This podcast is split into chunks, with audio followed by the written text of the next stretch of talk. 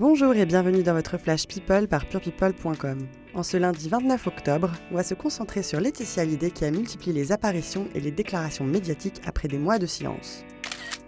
De passage en France pour présenter l'ultime album de Johnny enregistré avant sa mort, Mon pays c'est l'amour, la veuve du rocker a d'abord démarré sa tournée promotionnelle au JT de TF1. Questionnée sur la bataille autour de l'héritage qu'il oppose à ses beaux enfants David et Laura Smet, Laetitia a affirmé que les négociations patinaient et que les attaques dont elle est toujours l'objet sont compliquées à encaisser. On essaye de négocier mais c'est compliqué, il y a toujours beaucoup de choses orchestrées, beaucoup de haine, de mépris, d'humiliation, des mensonges qui nous font mal, tel déplorer.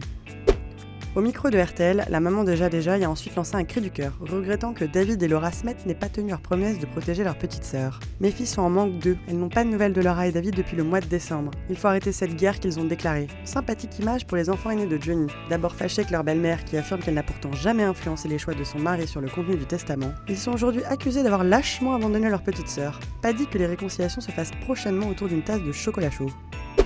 Enfin, Laetitia s'est longuement confiée à Paris Match. Réaffirmant qu'elle était prête à trouver un accord avec David et Laura, la veuve du taulier a évoqué le caractère taiseux de son époux qui n'aurait pas su trouver la force de dire à ses enfants qu'il souhaitait les évincer de son testament. Certains amis m'ont rendu responsable de les avoir écartés, mais c'est Johnny qui tournait vite les pages et ne disait pas pourquoi. Il était parfois lâche dans sa vie parce qu'il n'aimait pas les conflits, a-t-elle achevé. Dommage que le chanteur ne soit plus là pour dire sa vérité. Une semaine après sa mise en vente, l'album Mon pays c'est l'amour pulvérise en tout cas les records. Au total, 780 000 exemplaires ont déjà été coulés, réalisant le meilleur démarrage historique en France.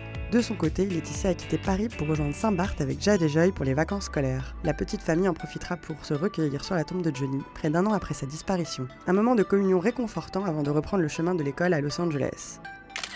Et voilà, c'est fini pour aujourd'hui. Rendez-vous demain avec un nouveau Flash People.